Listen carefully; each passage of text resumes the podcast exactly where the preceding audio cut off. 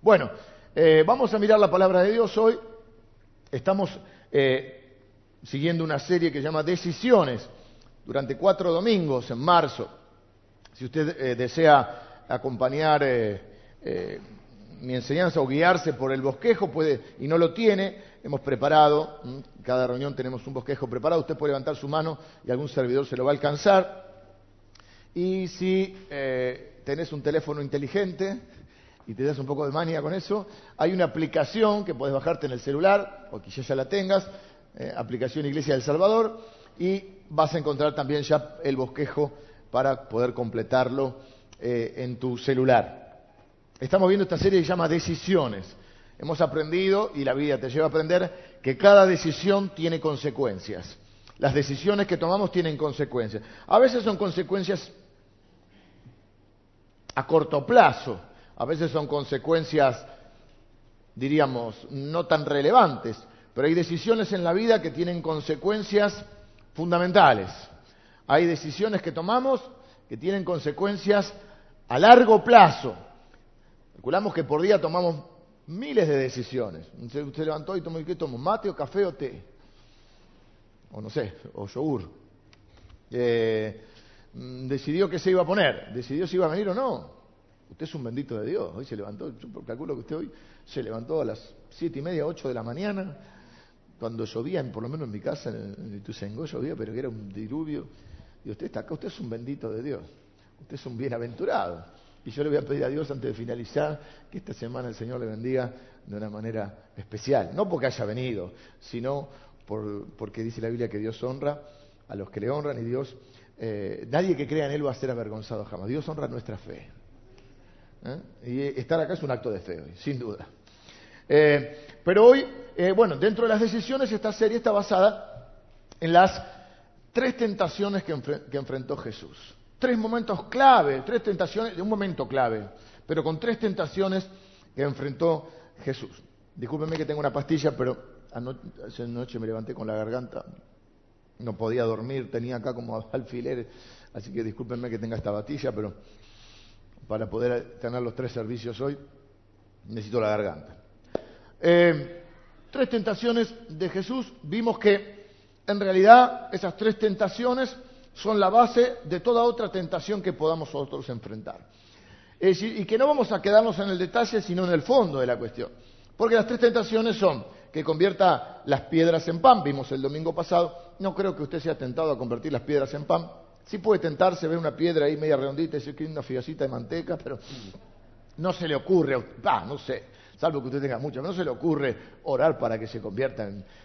La segunda tentación que vamos a ver hoy es eh, subirse a un edificio muy alto, piense, no sé, Puerto Madera, algún lugar esos, no sé, si por alguna foto, la Torre Eiffel, el obelisco, y tirarse de ahí.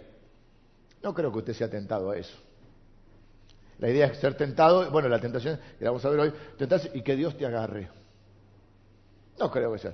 Y la tercera tentación que le ofrece Satanás a Jesucristo es todos los reinos del mundo. No creo que te ofrezcan todos los reinos del mundo.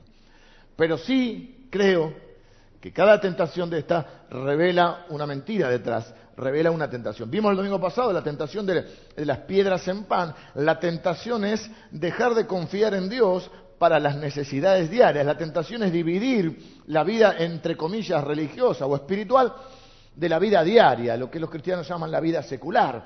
Es dejar a Dios fuera de mi vida eh, de lunes a, viernes o a sábado, no sé. Eh, dejarlo fuera de mi trabajo, dejarlo fuera de mi familia, si yo me manejo como quiero, pero el domingo me pongo el traje de cristiano y vengo a la iglesia. Y dijimos, esa es la gran tentación, no creer que Dios puede tomar los asuntos en manos propias.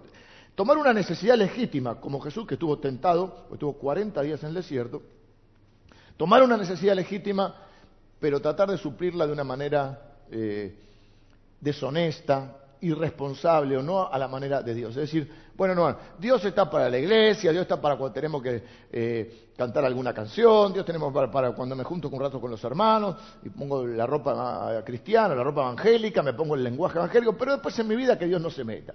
En cómo manejo mi negocio, en cómo manejo mi familia, en, en la vida diaria no confío. ¿Por qué? Porque no confío en Él. Vimos que las tentaciones, que si Jesús fue tentado, todos los que estamos en este lugar seremos tentados. Yo diría que más de una vez, o ya hemos sido tentados.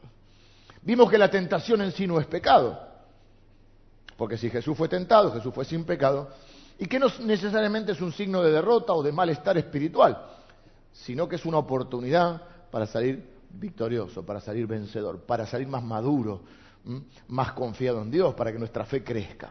Vimos también que la tentación sucede cuando estamos vulnerables, cuando tenemos una necesidad, Jesús tenía hambre, cuando estamos cansados, estuvo 40 días en el desierto, y a veces estamos cansados porque tenemos mucho trabajo, estamos cansados porque es época de exámenes, estamos cansados porque estamos lidiando con una situación familiar que no se resuelve, estamos cansados o físicamente o emocionalmente. Vimos también que la necesidad ocurre cuando nos aislamos, cuando estamos aislados. Por eso Dios nos ha dado la iglesia que llama la familia de la fe. Podés estar rodeado de gente y sentirte solo. Eso es lo que pasa en las grandes ciudades, ¿no? Ayer escuchaba en la tele, no sé, ah, Campanella, el, director de... Hablaban de, bueno, siempre de Argentina, de otros países, y bueno, siempre los argentinos quejándonos en otro país.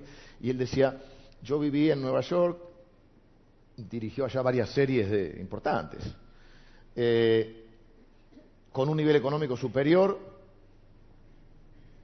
pero me sentí tan solo, tan solo, que en un momento pensé que me iba a volver loco. Y se volvió. Yo siempre recuerdo, creo que lo mencioné el domingo pasado, hay un poema de Mario Benedetti, un escritor uruguayo, que dice, tengo una soledad tan concurrida que la puedo clasificar por aromas, por colores, y a veces vos podés tener de esa cosa. Entonces, lo que hace la, idea de Dios de la iglesia, con todos los defectos, porque somos seres humanos y donde hay seres humanos hay problemas, como en la familia, como, como, en la iglesia que Dios le llama la familia de la fe, es darte un lugar donde vos puedas justamente no sentirte solo. Una de las cosas que hacemos en la iglesia, o que nos gusta, es eh, reagruparnos más allá de esta reunión. La iglesia no es un auditorio, la iglesia es el cuerpo de Cristo, la familia de Dios. Hoy estamos escuchando, pero hay diferentes ámbitos donde podemos participar, compartir, hablar, escucharnos unos a otros, orar unos por otros, ayudarnos unos por otros, de acuerdo al momento y la etapa de la vida en que estés. Por eso hay grupos de niños, de jóvenes, preadolescentes, adolescentes, los jóvenes se, fraccionan, ¿eh? Eh, hay, hay grupos de hombres y de mujeres, hay grupos de matrimonio y hay grupos también por circunstancia de vida. Hay un grupo que está enfrentando el cáncer, hay un grupo que está enfrentando el duelo de la pérdida de algún ser querido, hay grupos por, por profesiones o por disciplinas, por su trabajo, para también aconsejarse y compartir. La idea es y hay grupos de, de, hasta el grupo de tercera edad también, por supuesto. La idea es que en cada etapa de tu vida te sientas acompañado por la familia de la fe. Y vos a su vez puedas brindar eh, lo que Dios te ha dado a otros, ¿no? Entonces esto es lo que ocurre cuando nos aislamos, estamos vulnerables, cuando estamos cansados, cuando estamos aislados y cuando tenemos una necesidad real. La, hoy nos toca ver la segunda de las tres tentaciones de Jesús en el desierto y lo que nos enseña es la tentación a veces de jugar con Dios. Porque repito, ninguno de ustedes creo que se ha tentado a tirarse del obelisco y pensar que Dios lo va a agarrar, ¿no? Esa es la segunda tentación, vamos a ver, las tentaciones están en Mateo capítulo 4. Dijimos que cada vez que estoy frente a una tentación, hay mucho más en riesgo de lo que yo creo. Que cada vez que estoy de cara a una tentación, está en riesgo mi futuro, mi familia y mi fe, mi confianza en Dios. Tres cosas que se ponen en riesgo. Y lo, que sucede es que se pone, vimos el domingo pasado, se pone a prueba mi fe. Y que las dos preguntas para resistir frente a la tentación, para tomar la decisión correcta, por eso la idea de un semáforo, es la idea de parar y pensar, dos, hacernos dos preguntas. ¿Qué estoy poniendo en riesgo o qué está en juego frente a esta decisión? Y la segunda pregunta, ¿es Dios confiable? ¿Puedo confiar en Él? ¿Para qué? Para, para, seguir su camino o para seguir otro camino, es decir, para obedecer su palabra y tomar la decisión en base a lo que interpreto que es la voluntad de Dios o para hacer, no, no, no, no, Dios no puede, no, de esto Dios no se ocupa, Dios se olvidó de mí, Dios no quiere, no puede, no sabe, entonces me la tengo que arreglar solo y hago lo que a mí me parece. O aún a veces sabiendo que es contrario a su palabra. Entonces las dos preguntas son esas, ¿qué voy a poner, qué estoy poniendo en riesgo en esta decisión? ¿O qué está en juego? Que no es solo lo del momento. A veces creemos que la consecuencia es la mínima del momento. No, no. ¿Qué consecuencia? Un mal momento. Hasta puede arruinar la vida de una persona. Ustedes lo saben. Ustedes saben cómo una mala decisión, quizá de sus padres, ha afectado sus vidas. O de algún ser querido. De la misma manera, cada vez que tomamos una decisión, no solo está en riesgo nuestro futuro. Me dices, mi vida, hago lo que quiero, muy bien, pero también a veces está en riesgo la vida de tu familia o de la gente que amás, la gente que está cerca, la gente sobre la cual tenés algún tipo de influencia. Y por supuesto está en juego tu fe. ¿Es Dios confiable o no?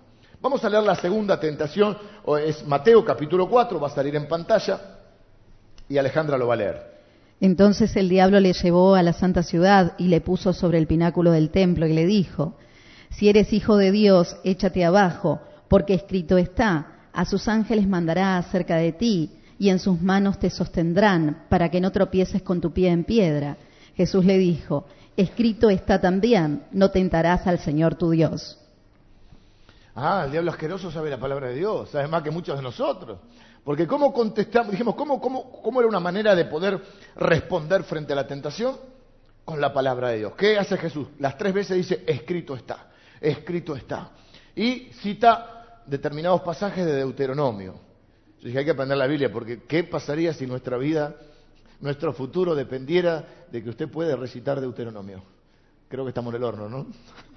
Imagínense, no, Deuteronomio, porque Jesús contestó con Deuteronomio 8, contestó con Deuteronomio 6, y siempre contestaba con la palabra de Dios. La primera tentación, la del pan, dice, no, escrito está, no solo de pan vive el hombre, sino de toda palabra que sale de la boca de Dios. En otras palabras, hay mucho más que lo material. Hay, hay una vida espiritual o hay un, trasfondo espiritual que es mucho más importante aunque no se vea. Y la vida es mucho más que comer y beber. La vida es vivir bajo los principios de Dios. Y la tentación de hoy, fíjense, como Jesús en la primera tentación contesta, escrito está, lo que hace Satanás, que lo está tentando, es, dice, también está escrito. Él dice, ¿por qué no te tiras del, pináculo? Escrito está, no solo de pan, contesta Jesús, versículo 4, el 5. Entonces el diablo le llevó a Santa Ciudad, al templo, y le dijo, si eres hijo de Dios, échate abajo, porque escrito está. Y es verdad que está escrito.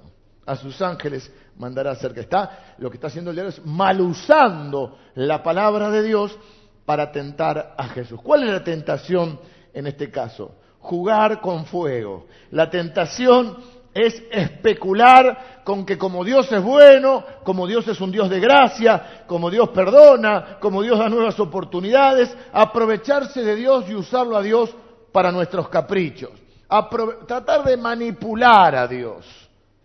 Me acordé del Chapulín Colorado, que decía, se aprovechan de mi nobleza es querer aprovecharse de la bondad de Dios, querer aprovecharse del amor de Dios, querer especular con que, bueno, Dios va a actuar. Entonces yo me tiro, claro, en otras palabras, ¿qué le está diciendo eh, Satanás? Tirate, Dios no va a tirar por la borda un plan. En esta última canción que cantamos, un poco describe la obra de Cristo, ¿no? Bastante la describe en realidad. O sea, básicamente, si tuviéramos que resumir la Biblia en, dos minutos, cosa que es imposible, pero la línea argumental de la Biblia, todo se trata de Jesús. ¿Y qué se trata? Se trata de la creación, Dios crea un mundo, el hombre tiene libre albedrío en ese momento, tiene libertad de elegir por Dios o no, desobedece a Dios, eso catapulta a una condición de pecado, de maldición, y catapulta a toda la humanidad. Nacemos pecadores. No somos pecadores porque pecamos, sino que pecamos porque somos pecadores. Una vez que nacemos pecadores, pecamos por, por nacimiento, digamos, y por elección, por decisión. Entonces, ¿qué hace Dios? Construye todo un plan para salvar a la humanidad, a partir de Génesis, ya nomás del primer libro. ese plan incluye la encarnación, es decir, Jesús viene a la tierra a hacerse uno de nosotros, porque no había uno de nosotros que pudiese cumplir con toda la voluntad de Dios. Se hace hombre Jesucristo, viene a la tierra, un poco lo que cantábamos recién, vive la vida perfecta, sin pecado que nadie pudo vivir, y muere la muerte que debíamos morir nosotros pagando por nuestros pecados. Resucita, es sepultado, resucita al tercer día, conforme a todas las profecías que había sobre él. 800 años antes, mil años antes de Cristo, ya había profecías sobre él, sobre cómo iba, dónde iban a ser, y las condiciones en que se iban a dar todas las, eh, las circunstancias de la vida de Jesús. Entonces, hay todo un plan preparado para Jesús. Por ejemplo, hay un libro que se llama Isaías, casi 800 años antes de Cristo, que mm, dice hasta cómo va a morir. Entonces, estando todo ese plan, un poco lo que está dando a entender el diablo, es decir, tírate, Dios no va a dejar que te, que te muera porque no va a arruinar todo el plan. Es especular. Es jugar con fuego. Es, es, tomar una decisión irresponsable y después esperar que Dios se haga cargo. Eso es lo que vamos a explorar en este mensaje, la segunda tentación de Jesús en el desierto. Esa actitud especulativa, aprovecharse y usar a Dios para mis propios fines. ¿Cuál es la tentación en, en este aquí? En el bosquejo de hoy ponemos la tentación es jugar con fuego. Una sutil tentación para los cristianos incluso. Es tan sutil que podemos caer muy fácilmente nosotros, incluso pensando que estamos dando un paso de fe. Después de volver eso. Quizá escuchó esa frase, que en un buen contexto es buena, pero a veces es confundimos un paso de fe con ser irresponsables. La gente dice, no, por la fe. ¿Qué es la fe? Es ser irresponsable.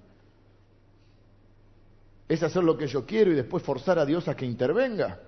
La tentación de actuar irresponsablemente y después pedir que Dios se haga cargo de mis consecuencias o intentar forzar a Dios para que haga lo que yo quiero. Porque si, si Jesús se tira, Dios va a intervenir. Está claro que va a intervenir. Pero es forzarlo a Dios. Es forzar su voluntad. Y a veces lo hacemos en nombre de la fe. Mal usando la palabra de Dios le dice, saltá, Él te va a salvar, Dios cuida de vos, saltá. A la Biblia dice que Dios te va a ayudar, que nunca te va a dejar. ¿Acaso Dios no prometió cuidarte? Que va a mandar a sus ángeles a cuidarte.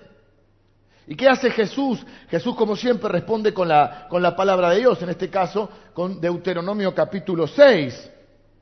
¿Qué dice Deuteronomio capítulo 6? El mismo contexto de la respuesta del domingo pasado, que ellos no están, siempre están las grabaciones, si les interesa, el domingo pasado Jesús responde a la tentación de convertir las piedras en pan diciendo, no solo de pan vivirá el hombre, sino vivirá el hombre, sino de toda palabra que sale de la boca de Dios. ¿En qué contexto lo dijo eso? Es el contexto del discurso de Moisés antes de entrar a la tierra prometida. Yo quiero que entiendan esto o que sepan esto, quizás lo saben. Deuteronomio es el discurso, Éxodo es la, historia, es eh, los hechos. Lo que hace Deuteronomio es poner en palabras la historia de Israel hasta ese momento. Si uno lee el libro de Éxodo, el Éxodo significa eso, la salida masiva de casi dos millones de personas de Egipto, donde estuvieron esclavos durante cientos de años, clamaron a Dios, les envía un libertador que es Moisés, habrán visto la película seguramente, para mí Moisés es Charlton Heston, no me lo cambien por otro nuevo, ¿eh? abre el mar y todo, pasa todo eso. Ese es el Éxodo. Deuteronomio quiere decir el discurso.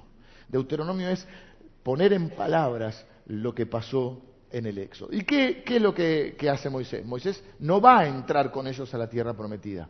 Es el padre, digamos, el padre es Dios, pero eh, la paternidad, el corazón de padre que Dios le ha puesto a Moisés hace que Moisés dice, vieron como las últimas palabras, cuando uno habla a sus hijos, se va de viaje, le dice, recordá esto, lo otro. Bueno, Moisés sabe que él no entra, que el que va a entrar liderando al pueblo es Josué, pero le dice, tengo que decirte un par de cosas.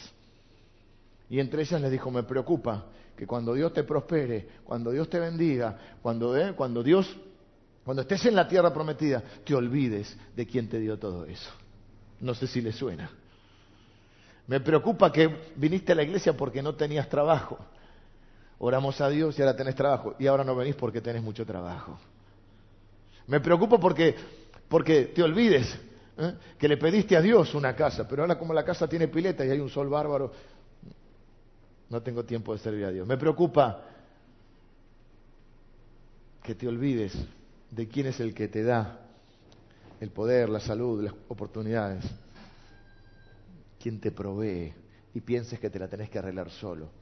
Empieces a dudar de Dios. En este caso, en ese mismo contexto, Moisés va a hablar, eh, vuelve Jesús a citar eh, Deuteronomio y en el mismo contexto del, discurso eh, final de Moisés, en 6.16 dice, no tentaréis a Jehová, vuestro Dios, como lo tentasteis en Masá, Masa. En otra traducción, un poco más entendible para nosotros, recuerden que la Biblia está escrita en hebreo, el Antiguo Testamento, y el Nuevo Testamento en griego, en unas partecitas en arameo. Otra versión dice, no pondrás a prueba al Señor. No lo pongas a prueba. Dios es cosa seria, Dios es bueno, pero Dios se lo respeta. No es que podés hacer cualquier cosa porque Dios es bueno. Y después que Dios se arregle con este lío que armé. Y le dice, no lo tentaréis o no lo pongas a prueba como lo hiciste en Masá. Entonces uno dice, tendríamos que ver qué pasó en Masá. ¿Y dónde está Masá? Bueno, esto está en Éxodo, les dije, Éxodo de la historia, Deuteronomio es el discurso. Éxodo 17, del 1 al 7, está la historia de lo que sucedió. Eh, muy rápidamente, para no irnos de tema, en un momento determinado se quedan sin agua. Acuérdense que durante, o no tienen por qué saberlo, pero durante todo ese paso por el desierto, cuando salen de Egipto, están 40 años. 40 años donde no hay alimento en el desierto. Y todos los días, cada día, Dios enviaba el maná, una comida eh, única, especial, que es muy difícil de describir porque no, no la hemos visto. Dios los alimentaba cada día, pero ellos tenían que ir cada día a buscar la provisión de Dios. No podían guardar para, para se les pudría si guardaba. Porque ¿qué les estaba enseñando Dios? A depender de Él. Y siempre conectaba a Dios una necesidad espiritual con una necesidad material, para que sepan que Dios se ocupa de todo. Pero también faltó agua.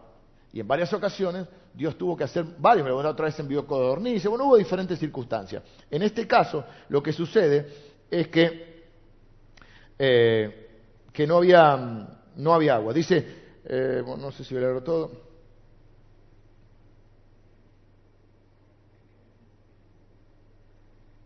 Éxodo les dije 17, del 1 al 7. Agua de la roca. Dice que toda la congregación de los hijos de Israel partió del desierto, eh, conforme había dicho Jehová, bueno, acamparon en una ciudad que se llamaba Redifim, un lugar, Refidim, no era una ciudad, era un lugar, y no había agua para que el pueblo bebiese.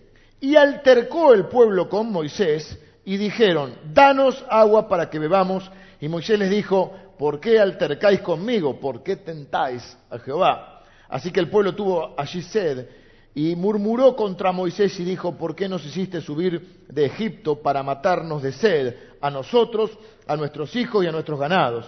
Entonces clamó Moisés a Jehová diciendo, ¿qué haré con este pueblo? De aquí a un poco me apedrearán. Y Jehová dijo a Moisés, Pasa delante del pueblo y toma contigo de los ancianos de Israel y toma también en tu mano tu vara con la que golpeaste el río y ve. He aquí que yo estaré delante de ti allí sobre la peña en Horeb y golpearás la peña y saldrá de ellas aguas y beberá el pueblo. Y Moisés lo hizo así en presencia de los ancianos de Israel y llamó el nombre de aquel lugar Masá y Meribá por la rencilla, la pelea de los hijos de Israel y porque tentaron a Jehová diciendo, ¿está pues Jehová entre nosotros o no? un problema de confianza.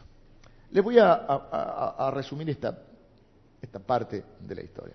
Obviamente que ellos tienen una necesidad. Pero fíjense lo que hacen. Es cierto que Dios los sacó de Egipto, pero la pregunta es, y es cierto que Moisés era el líder y que el líder tiene la responsabilidad, también es cierto porque el que tiene la autoridad tiene la responsabilidad, pero pregunta, ¿ellos no clamaron a Dios para salir de Egipto? Le pusieron un, no había revólver, pero le pusieron un revólver en la cabeza para que salieran. Pero resulta que ahora la culpa es de Moisés. Resulta que ahora Dios es malo. Cuando se enfrentan los problemas, Dios es malo. Toman decisiones, eligen un camino, pero cuando tienen problemas, ¿qué hacen? Se enojan con Dios. Dios nos sacó, ¿para qué hiciste, Moisés? Nos sacaste para matarnos en el desierto. Es más, incluso Moisés lo dice y en otras parte de la escritura es más explícito todavía. Ellos hablan de apedrearlo y volver a Egipto, porque los melones que había en Egipto, oh, sí, claro, flaco, pero eran esclavos. Sí, pero las sandías de Egipto. Sí, pero ahí violaban a tus mujeres, eh, estaban esclavos, estaban siendo azotados, obligados a construir las, las obras de los egipcios, viviendo miserablemente. Ah, pero volvamos a Egipto. Que tener cuidado con la nostalgia. Es bueno tener buenos recuerdos, pero te cobra muy caro la nostalgia. Y no seas idealizar un pasado que no siempre fue como, como lo recordamos. Y es muy peligroso eso. Los hebreos tienen dos opciones en este caso. Opción número uno, creo que está en el bosquejo de hoy, sí. Confiar en Dios. Dios nos liberó milagrosamente de Egipto. Abrió el mar en dos. Nos alimenta cada día con el maná. Nos trajo hasta acá. Dice la Biblia que ni el pie se les hinchaba ni la ropa se les eh, envejecía. Confiemos en Dios. No sabemos cómo, pero de algún lado Dios nos va a proveer. Él va a traer agua, Él va a hacer algo, Él nos cuida de nosotros. Vamos a confiar. Ya nos ha dado muestra de todo. La segunda opción, tentar a Dios, olvidarse de Él. Tratar de forzarlo a que haga lo que nosotros queremos en el tiempo y la forma, porque si no me enojo, ¿eh? Y por ahí no te voy más a la iglesia. ¿Por qué? Porque Dios no es bueno. ¿Por qué? Porque no hace lo que yo quiero. Y si no, me voy a enojar y me voy a quejar de Dios. Voy a dejar de confiar en Él. Dijimos que cuando dejas de, de confiar, dejas de obedecer. Y cuando dejas de obedecer, dejas de creer. Y después dices, ya no sé si Dios existe. Ya no sé si Dios es bueno. Ya no sé si Él, él me cuida. Incluso podemos apedrearlo a Moisés y volvernos a Egipto.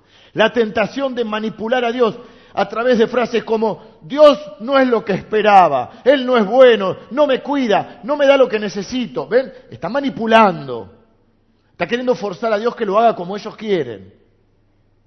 En vez de confiar, decir, bueno, Dios nos trajo hasta acá. Ya dio muestras sobradas de que es Dios. Ya ha obrado en favor nuestro. La escena que en alguna de las películas tiene que haber visto, cuando se abre el mar rojo y ellos pasan Dice, no, bueno, fue un fenómeno natural. No importa, pero fue en el momento en que ellos pasaron. Y que cuando ellos pasaron y vine atrás el ejército egipcio para pasar, medio ejército quedó dentro del agua. La otra parte ni llegó a entrar. El maná cada día. el desierto, ¿vieron cómo es? De día hace calor, de noche hace frío. Entonces de día había una nube que los guiaba. Tenían aire acondicionado. De noche cuando se ponía frío había una columna de fuego para que estén calentitos. Pero ahora Dios tiene que hacer lo que yo quiero, porque Dios me sacó hasta acá. Ahora la culpa es de Dios. Siempre la culpa era de Moisés, porque la culpa alguien la tiene que tener. Porque ¿qué hacemos los seres humanos? Desde nuestro padre Adán, ¿qué hacemos eso? Le echamos la culpa a alguien. ¿Qué haces, Adán? Te veo con la hojita acá de parra, ¿qué te pasó? No, no, la mujer que me diste. ¿Qué comiste, Adán? La mujer que me diste.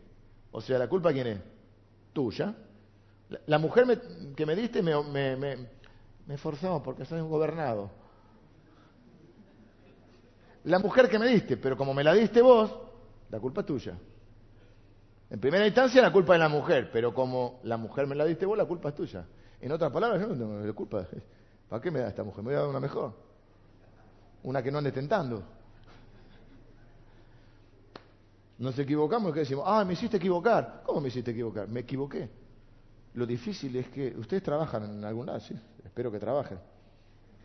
Sería algo interesante. El que no trabaja, que no coma, dice la Biblia. Eh, ¿Vieron el trabajo? Qué difícil es que alguien diga, perdón, me equivoqué. ¿Lo hice mal? ¿No lo hice? No, no, siempre hay una excusa. Siempre hay una media verdad, media mentira. Siempre, siempre el que no está, el que no está pierde. El que no está es el culpable de todo.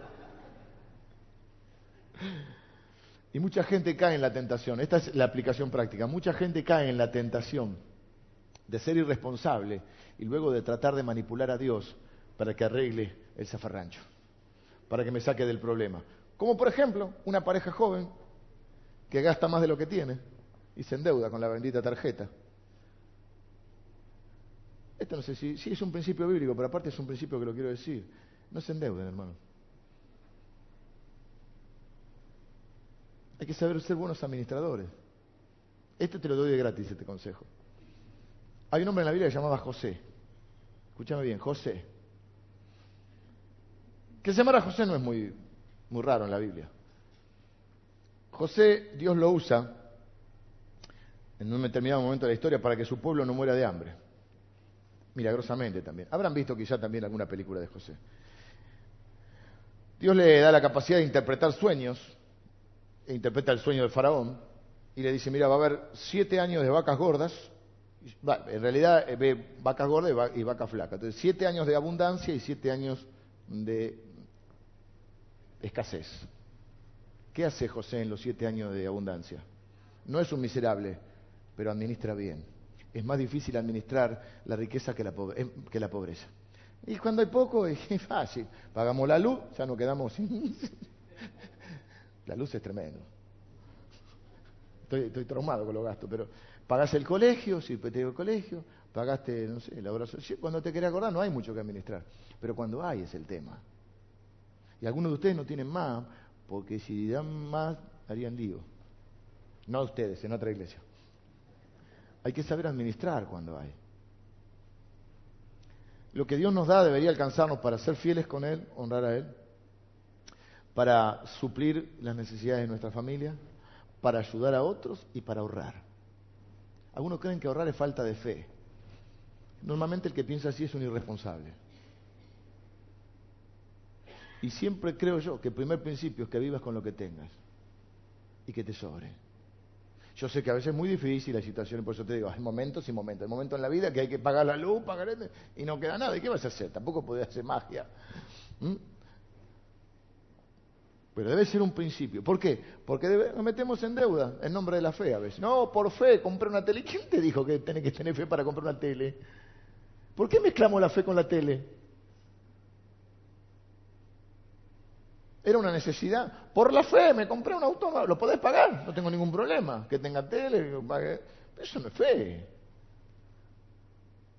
Por la fe me metí en 18 cuotas. De... Eso es fe. Por ahí, ya es una opinión, por ahí hay algunas cosas que vale la pena responsablemente se puede para mí para el tema de poder tener una, vivienda propia, tomar un crédito, no estoy diciendo que ni haciendo una ley, pero estoy diciendo que hay que ser responsables y buenos administradores con lo que Dios nos dio. Digo esto porque muchas veces he escuchado, muchas iglesias, vamos a orar por liberación de deudas. El pueblo de Dios endeudado. Y después Dios nos tiene que sacar. ¿Y qué sería la liberación de deudas? Que se muera el acreedor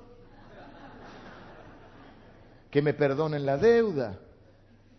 Vamos a orar para que te, Dios te prospere, vos trabajás, esforzate y paga la deuda. Hacete cargo.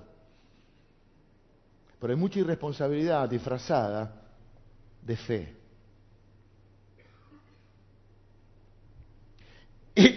Y, hay mucha canalización. A ver cómo lo digo.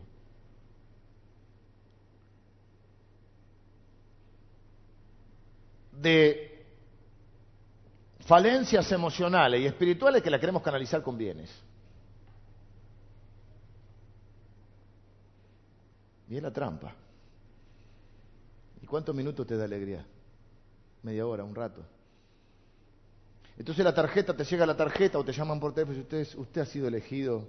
Oh, Mabel te llama del banco y te dice, usted tiene la, este, la dorada, la Goya no, Eminem Platinum, ¿viste? Usted es, un, usted es alguien muy especial. Yo decía, oh, qué especial que soy. Usted tiene, usted tiene a, su disposición con esta tarjeta, usted va al aeropuerto y usted tiene un salón especial para usted. Le vamos a dar algo a tomar. Usted es un cliente VIP. Pero usted deje de pagar dos meses y usted será un ser humano perseguido. Ay, Dios, Satanás. Entonces cuando llega la tarjeta, qué bendición del Señor. Y cuando llega el resumen, ay, Satanás me está oprimiendo.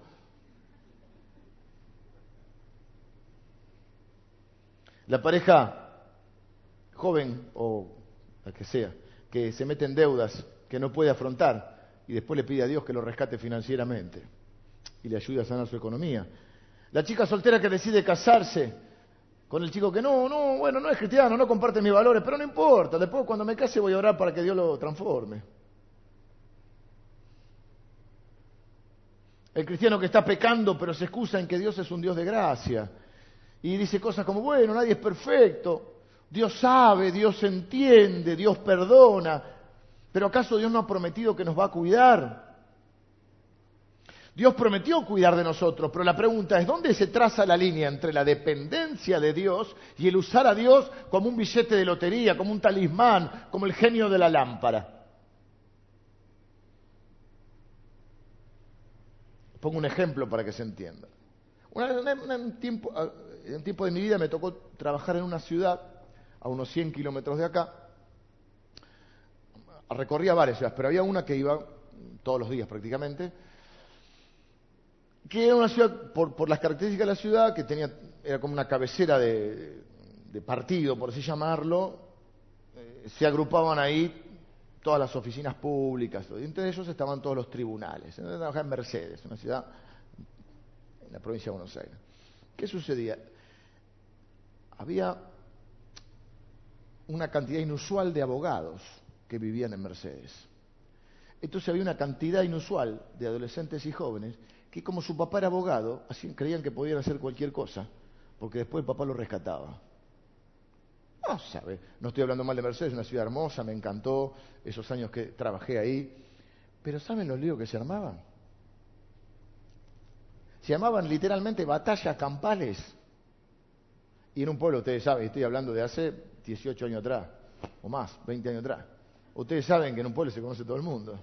Como dice el dicho, pueblo chico, infierno grande. ¿Por qué? Porque tú no tenés vida privada, todos saben todo. Batallas campales. Revoleaban cualquier cosa, eran capaces de romper autos, total. Y después mi papá me saca porque es abogado. Algunos creen que pueden hacer así con Dios. Van en el auto, llevando cosas que no tienen que llevar, consumiendo cosas que no tienen que consumir en condiciones en las cuales no pueden eh, liderar un auto, pero después papá me saca porque es abogado. Y así hacen algunos con Dios. Y Dios es bueno, Dios es grande. Entonces, ojo, no tentarás al Señor tu Dios. No juegues con Dios. Lo está forzando. Yo, ¿por qué me tiene? Él prometió que me iba a cuidar. Entonces ahí le reclamas las esa frase que para mí es trágica. La gente que le reclama a Dios. ¿Qué sos deudor o credo? ¿Cómo le reclamas a Dios? Oh, te reclamo tu promesa. y si Él te reclama la obediencia, ¿cómo venís?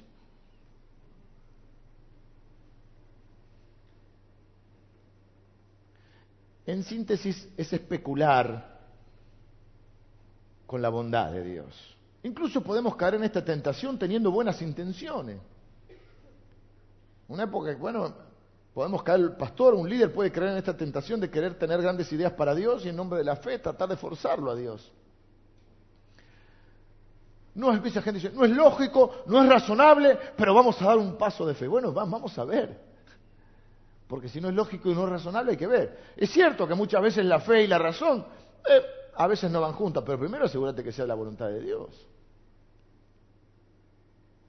No, mañana voy a hacer acá, eh, eh, en nombre de la Biblia, voy a hacer una universidad. Pero Dios te dijo. No, hacer un templo para ocho mil personas. Dios te lo dijo. Si te lo dijo, Hacelo. Pero es fe o es irresponsabilidad, o sos un loquito. Yo muchas veces digo, bueno, hermano, esto lo que creo que es de Dios, pongámoslo en oración. Y parte de esa confirmación será el respaldo de la iglesia.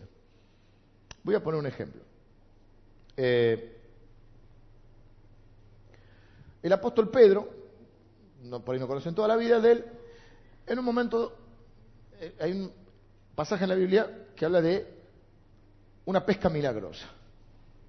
Ellos están los discípulos trabajando, hay dos eventos así, pero en uno concreto, al principio del ministerio, es de, alguna manera donde crece la fe de Pedro al ver eh, la, obra de Jesucristo, Jesús, eh, ellos están pescando toda la noche y no pescan nada. Entonces viene Jesús y le dice, tiren la red, vamos a pescar.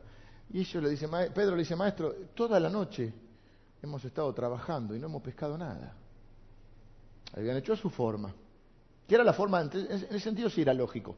En ese contexto, la forma de pesca, ellos sabían pescar. Y Jesús, vos carpintero, ¿viste? De pesca mucho, no, por ahí. Ahí sí se aplica una, una parte ilógica, porque Jesús eh, hace un milagro justamente de la pesca milagrosa. Pero Pedro dice, toda la noche hemos estado pescando, todos hemos estado trabajando y no hemos pescado nada. Pero en tu palabra echaré la red.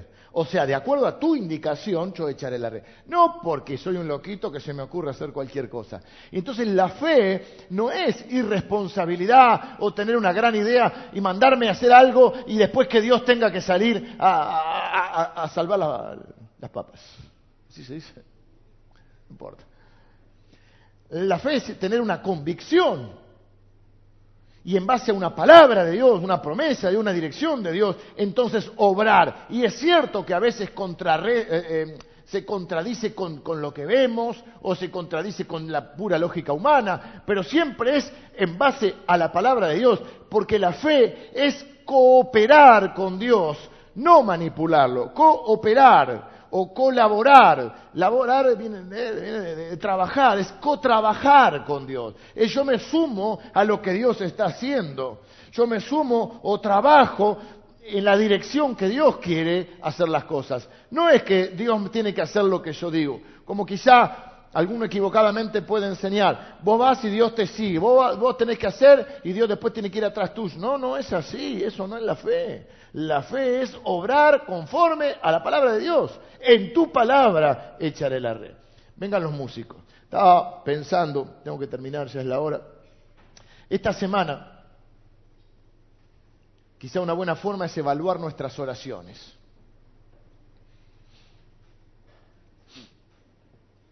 Y hacernos la pregunta, ¿estoy cooperando con Dios o estoy tratando de manipularlo para que Él haga lo que yo quiero? Es mi actitud así como, bueno, si salto Él me va a atrapar, voy a dar un paso de fe.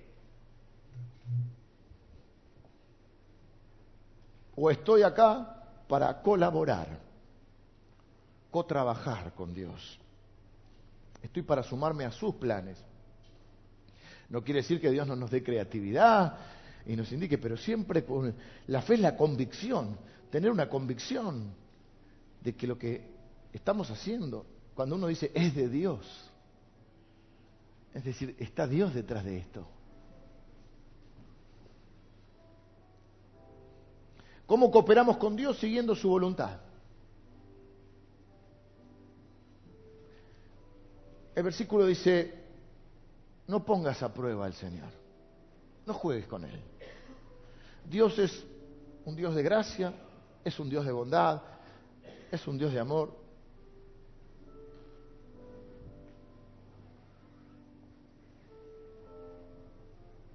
Pero Dios es cosa seria.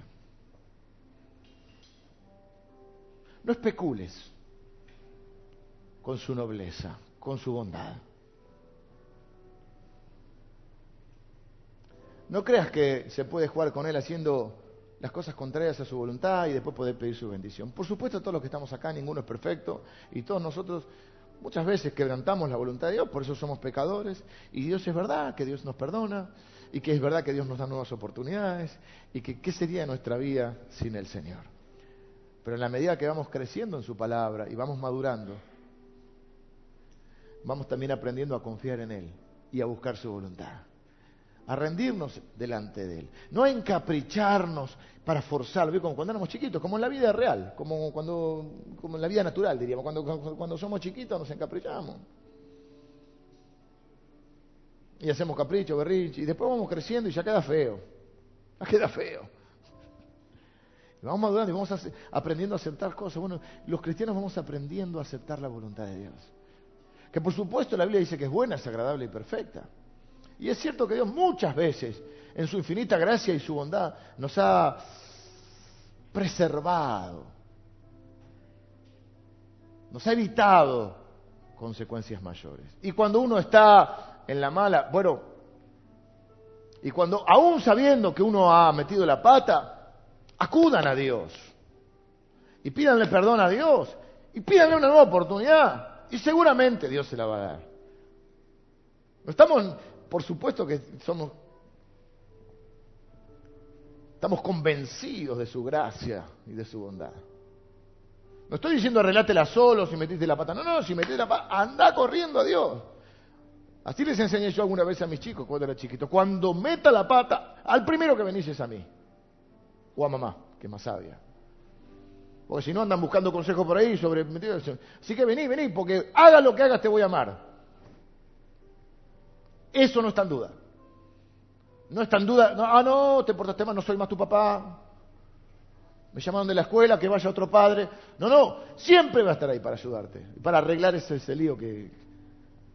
Pero no juegues. ¿Se entiende la diferencia? No a sabiendas. ¿Mm?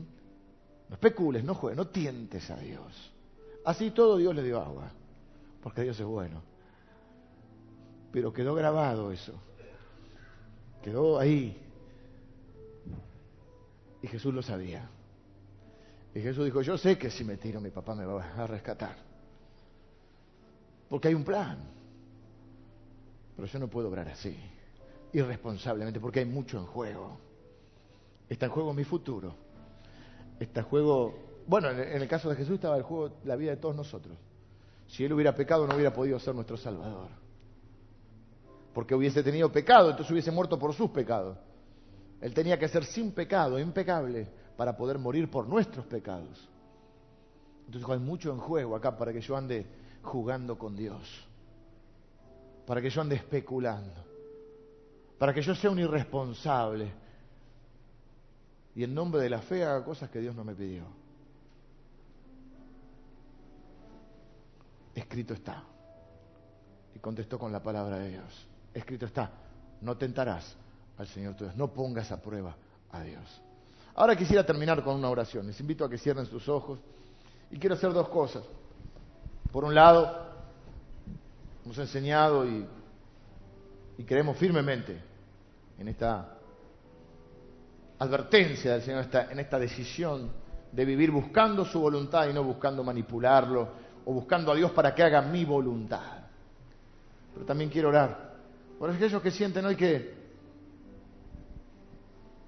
que están en problemas y que sí necesitan una intervención de Dios y que sí necesitan una oportunidad de parte de Dios. Y yo sé que hoy Dios se las va a dar. Así que pueden orar conmigo y Decirle, Señor, yo te necesito. Te pido perdón por haber actuado irresponsablemente, por no haber medido los riesgos, por haber quebrantado tu voluntad tus mandamientos. Ni siquiera los conozco, pero sé que, que estoy en esta situación porque lo que hice no está bien. O porque alguien hizo algo que me perjudicó. Pero yo estoy acá. Para por lo menos hacerme cargo de mi parte y pedirte perdón. Y pedirte que me ayudes, Señor pedirte que hagas algo para arreglar esta situación. Y yo le voy a pedir al Señor que una vez más te rescate con su gracia, su bondad y su misericordia. No para que después sigamos especulando, sino para crecer y madurar en la fe y darnos cuenta qué clase de Dios tenemos. Señor, en el nombre de Jesús, bendigo a cada uno de mis hermanos. Señor, danos la sabiduría, la fe y el entendimiento para obrar según tu voluntad, Señor. Sí dar pasos de fe, Señor, pero conforme a tu palabra. Sí para creerte incondicionalmente, pero siempre conforme a tu palabra.